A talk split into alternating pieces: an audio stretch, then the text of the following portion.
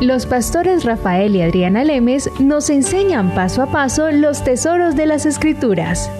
Descubriremos cuánto nos ama Dios y qué ha ganado para nuestro beneficio. Este programa es patrocinado por nuestros amigos, miembros y socios de Iglesia Palabra Pura y Blaze Ministries International.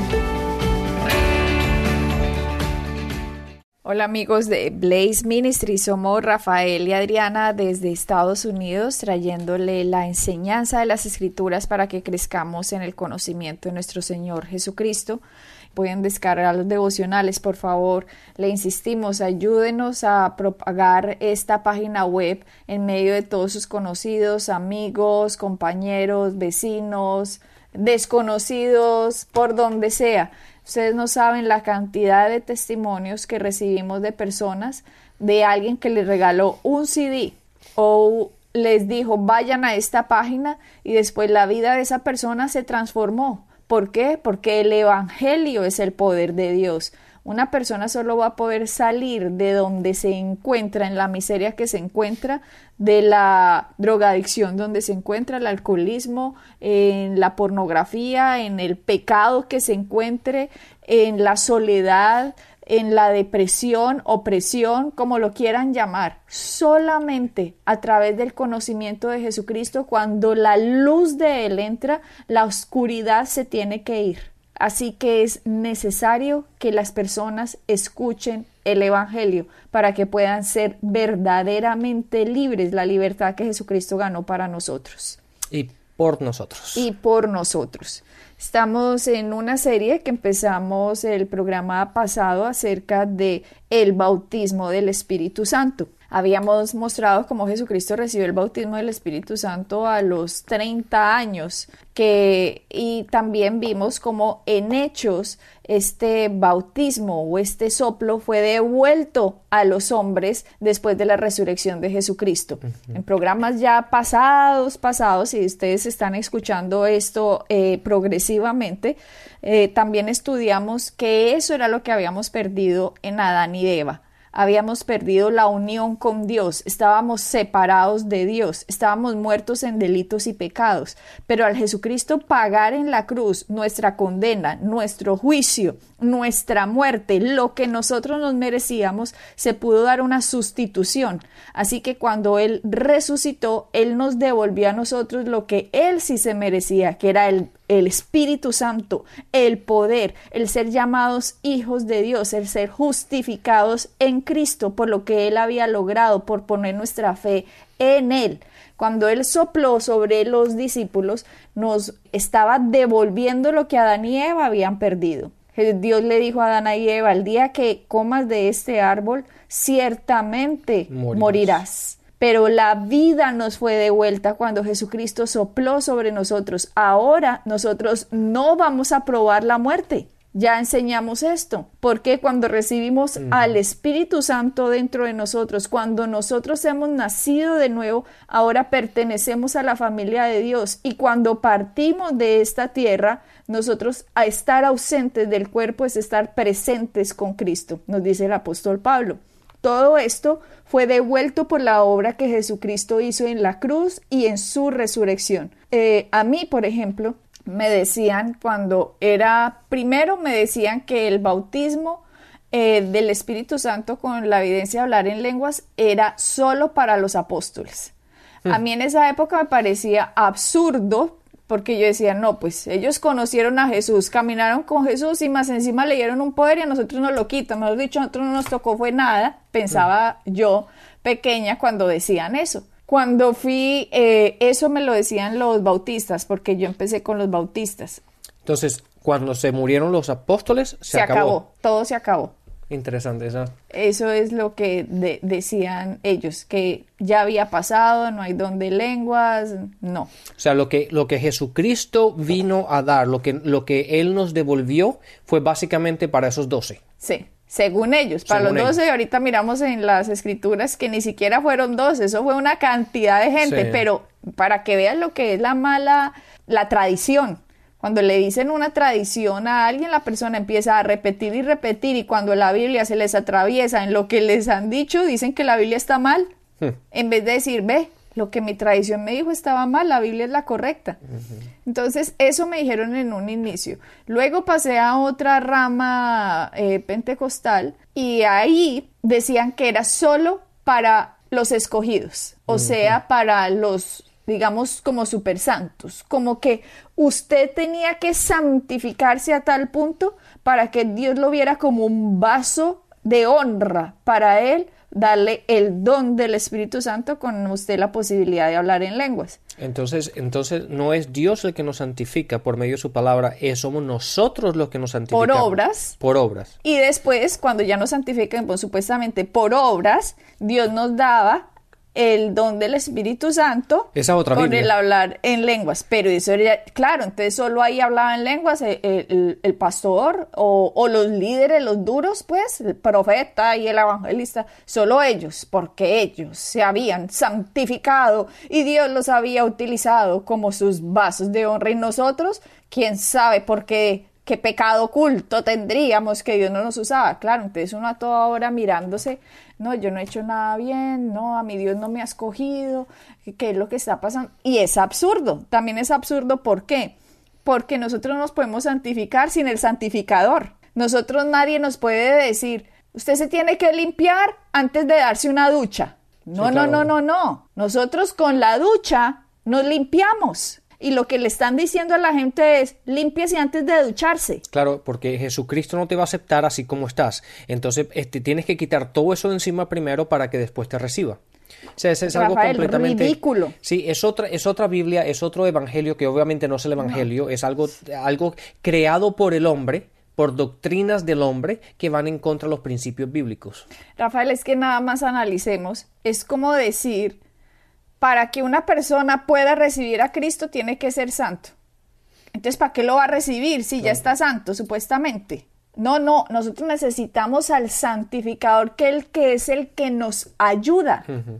Porque el pecado no tendrá más dominio sobre nosotros porque no estamos bajo la ley, sino bajo la gracia. Él es el que nos ayuda. Volvamos al ejemplo de Julio que tanto nos sirve, Rafael.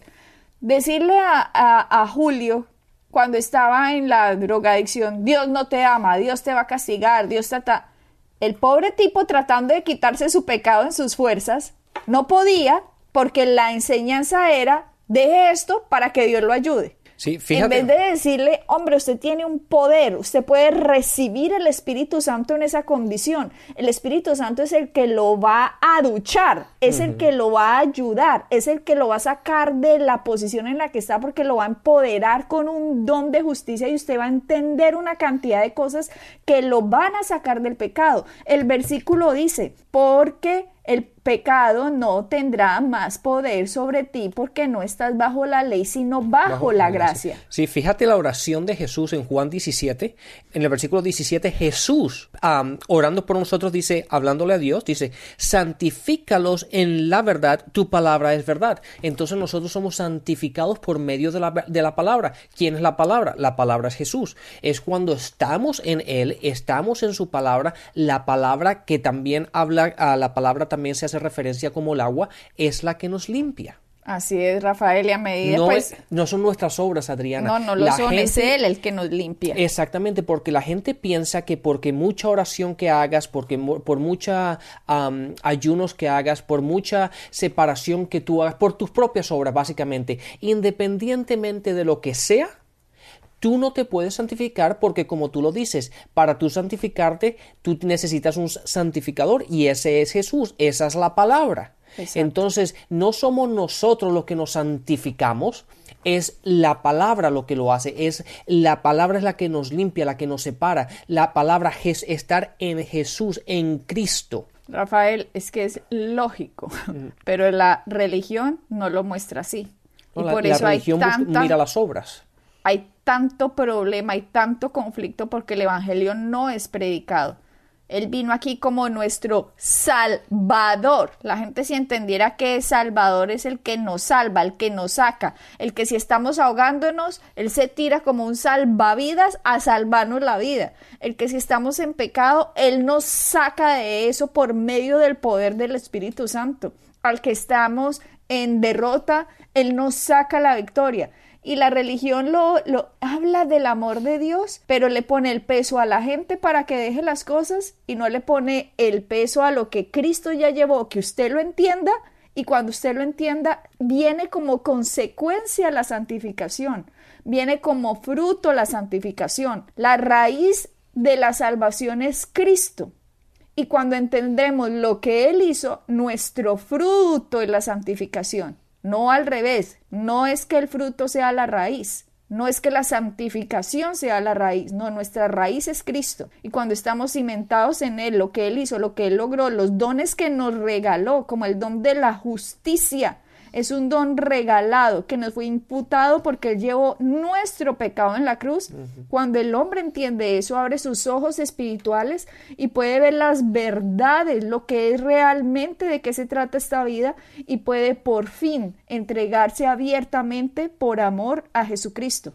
Entonces, Rafael, a medida que yo iba creciendo, y oyendo estas diferentes doctrinas, y cuando por fin entendí lo sencillo que era recibir el Espíritu Santo, para mí fue un alivio, pero a medida que ya empecé a enseñarlo, que empecé a viajar, que empecé a, hacer conferencias, me encontré con una serie de cosas, como una vez un hombre me dijo, no, a mí me dijo, el, en la iglesia me dijeron que yo no podía recibir al Espíritu Santo porque si hablaban lenguas, yo iba a hablar el lenguaje del demonio.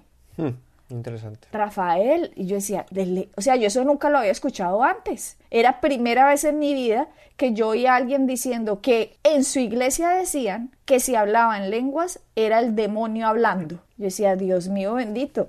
Y ahí es cuando uno se da cuenta. Cuando una verdad tiene tanto ataque es porque Satanás no quieren que conozcan la profundidad del poder que hay detrás. El poder que hay detrás. Porque si la persona entiende el poder que hay detrás, va a ser libre. Por lo tanto, él tiene que atacar esa verdad a tal punto de llamar a las cosas de Dios demoníacas. Es impresionante. Y ahí, ahí entra tanta confusión y tanta doctrina, Adriana, que está tan... Si la gente, como lo hemos dicho en programas anteriores, si la gente simplemente leyera la palabra y estudiara la palabra, respondería cantidad de cosas que la gente ha creado como doctrina simplemente para mantener, que, que realmente Satanás ha utilizado, el diablo ha utilizado para mantenernos ciegos de la verdad y no utilizar el empoderamiento que Dios ha puesto en nuestras vidas.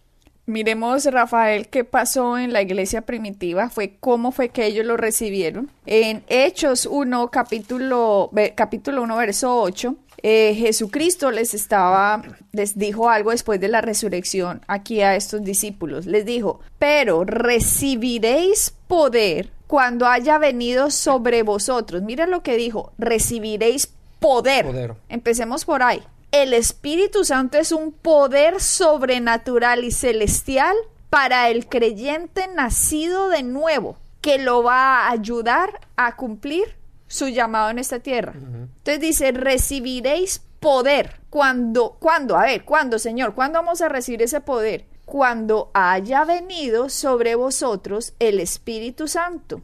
¿Y qué podremos hacer? Entonces, seréis y me seréis testigos en Jerusalén, en toda Judea, en Samaria y hasta lo último de la tierra. Y ahí fue cuando, habiendo dicho esas cosas, fue raptado. Pero fíjate, una vez más, Adriana, dice, poder recibir poder.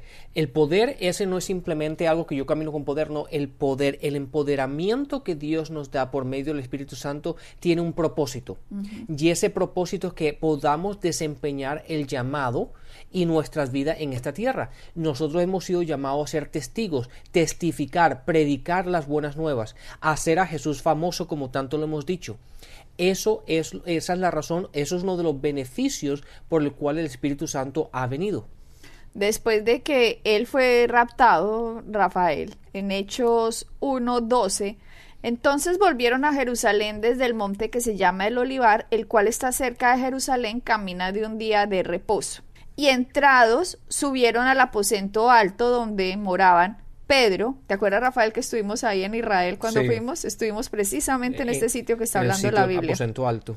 Y entrados subieron al aposento alto donde moraban Pedro y Jacobo, Juan, Andrés, Felipe, Tomás, Bartolomé, Mateo, Jacobo hijo de Alfeo, Simón el celote y Judas hermano de Jacobo, Todos estos preservaban unánimes en oración y ruego con las mujeres y con María, la Madre de Jesús, y con sus hermanos.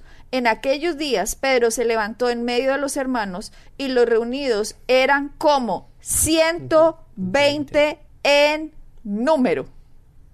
Estaban reunidos 120 personas, fuera de todos los eh, discípulos que después fueron apóstoles, que estaban aquí, Rafael, reunidos, nos dice que habían mujeres, que estaba María, la madre de Jesús, que estaban los hermanos de Jesús, que estaban un número de 120 personas reunidas. ¿Y qué pasó? Miremos entonces en el capítulo 2, cuando llegó el 1, capítulo 2, verso 1. Cuando llegó el día de Pentecostés, estaban todos juntos, unánimes juntos, y de repente vino del cielo un estruendo como de un viento recio que soplaba. Mira lo que estaba pasando ahora universalmente, Rafael.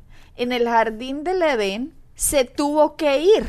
Ahora celestialmente estaba entrando algo a la atmósfera de la tierra nuevamente. Estaba algo viniendo desde el cielo mismo. Por eso dice que entró, vino del cielo un estruendo como de un viento recio que soplaba, el cual llenó toda la casa donde estaban sentados.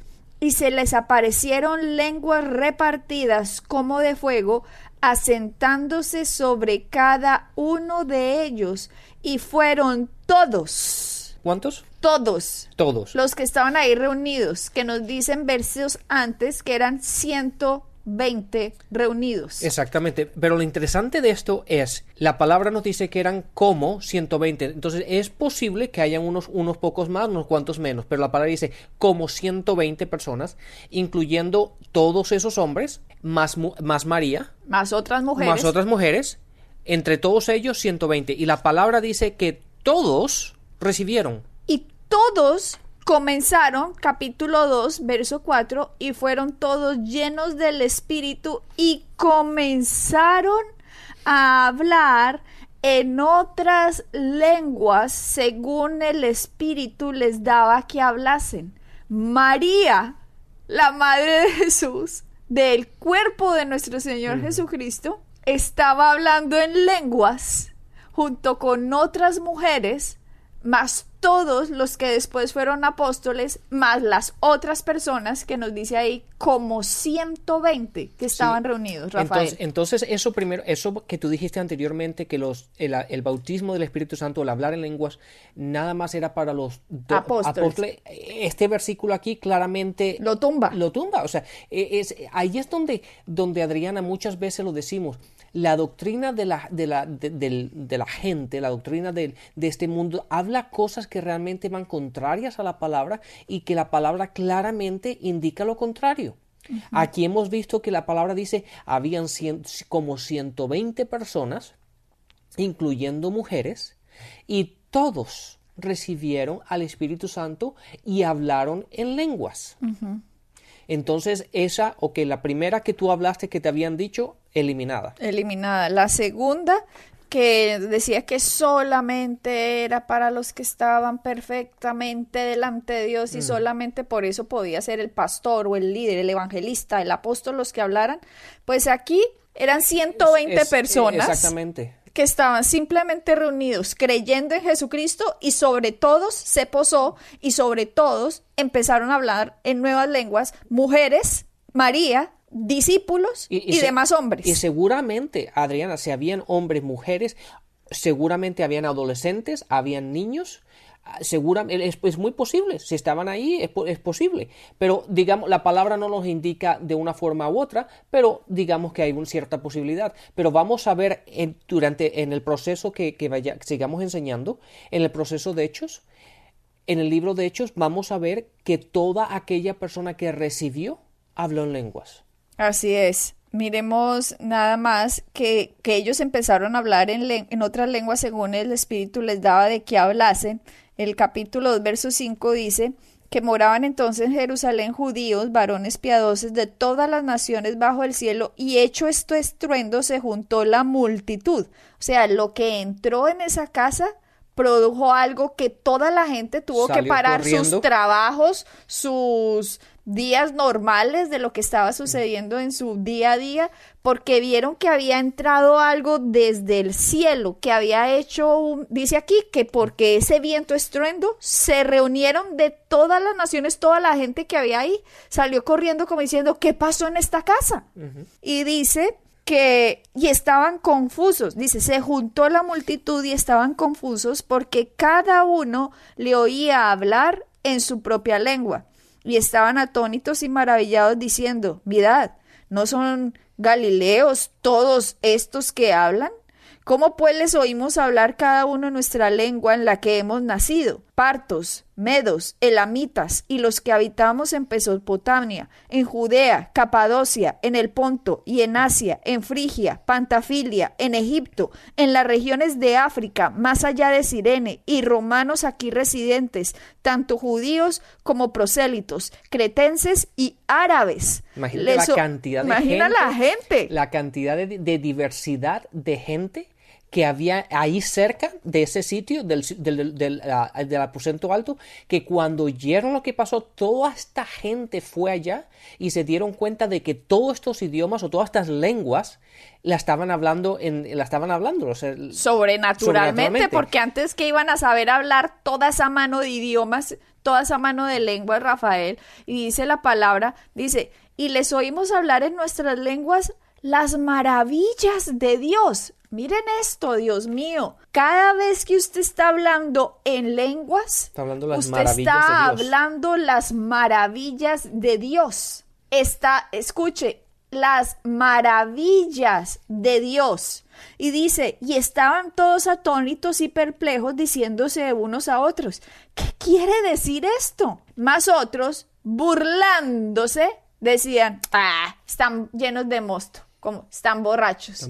Mire lo que hace. Se estaban burlando unas personas diciendo, ah, eso es mentira. Como muchos hoy en día se burlan de que no es verdad que pues, una persona hablando en lenguas está hablando las maravillas de Dios. Exactamente. Cuando uno ha visto que sale gente de un bar o de un, de, un bar o de una fiesta borracho y está hablando las maravillas de Dios, hablando en lenguas. Esas son cosas ridículas que la gente dice que no tienen realmente sentido. Pero aquí la, lo interesante, Adriana, y esto es muchas veces uno lo lee y no, no, no le da la, no percibe lo que, está, lo que estamos viendo, pero dice de las maravillas de Dios. Dios siempre va a testificar de las grandes cosas que, Él ha hecho, que hace, para que la gente, para que todo aquello que se diga lo lleve a Él. Rafael, y mire lo que pasa aquí.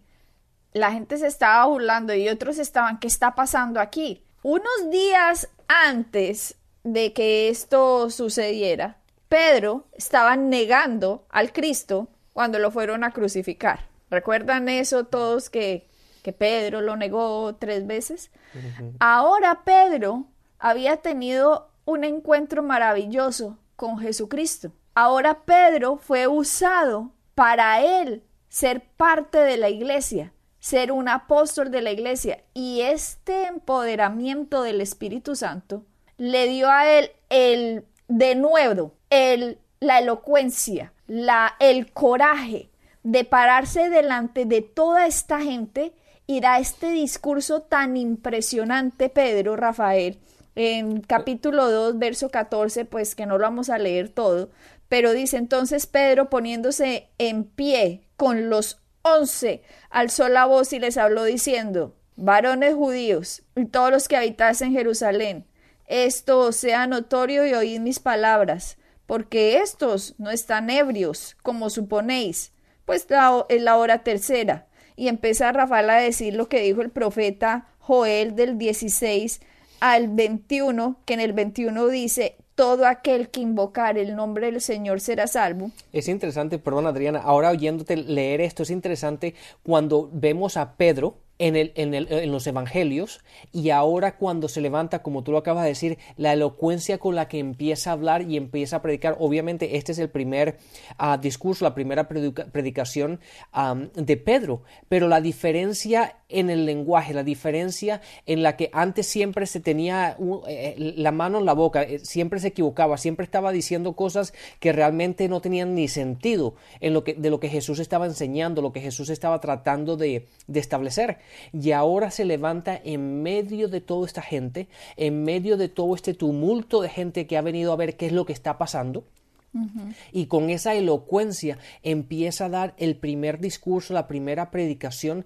tan maravillosa y después toda la gente que recibe a Cristo simplemente por esa elocuencia, esa, esa explicación que hace de lo que acaba de ocurrir. Ustedes lo pueden leer en capítulo 2 que empieza el discurso en verso 14 que les empieza a decir cómo Jesucristo fue, murió en una cruz, pero la muerte no lo pudo retener y nosotros somos testigos, Dios lo ha resucitado. Él les empieza a decir todo esto y nos dice el versículo 37 del capítulo 2 que al oír esto se compungieron de corazón y dijeron a Pedro y a los otros apóstoles, varones hermanos, ¿qué haremos? Porque con el discurso que acaba de hacer el Espíritu Santo, con el empoderamiento del Espíritu Santo, les mostró preciosamente a través del profeta Joel y de David, de palabras de David, qué era lo que había pasado, que Cristo había resucitado a pesar de que ellos lo habían matado y la gente dijo, no puede ser. Entró el Espíritu Santo, entró a convencerlos de que necesitaban ahora a Cristo. Entonces dice Pedro les dijo en el 38, arrepiéntanse y bautícense cada uno de vosotros en el nombre de Jesucristo para perdón de pecados y recibiréis, les dijo, ustedes también van a recibir el don del Espíritu Santo. O sea, lo que ustedes están viendo en nosotros, ustedes ahora lo van a recibir. Rafael, lo que estaba pasando aquí es la peor pesadilla de Satanás. Él no tenía ni idea que matando al Cristo esto iba a suceder y ahora Cristo se iba, se iba a super multiplicar y ahora con el don del Espíritu Santo cada uno. Y nos dice en el versículo que la cantidad de gente que había, versículo 41 de ese mismo capítulo, así que los que recibieron su palabra fueron bautizados y se añadieron como tres mil personas. En un día, en, una predicación recibieron. Ahora Cristo se ha multiplicado no solamente en esos 120, pero ahora en cuestión de, de una hora o dos horas hay tres mil y pico personas que han recibido a Cristo y el don del Espíritu, Santo. Bueno, Adriana, se nos ha acabado el tiempo, así que bendiciones y hasta la próxima. Bendiciones.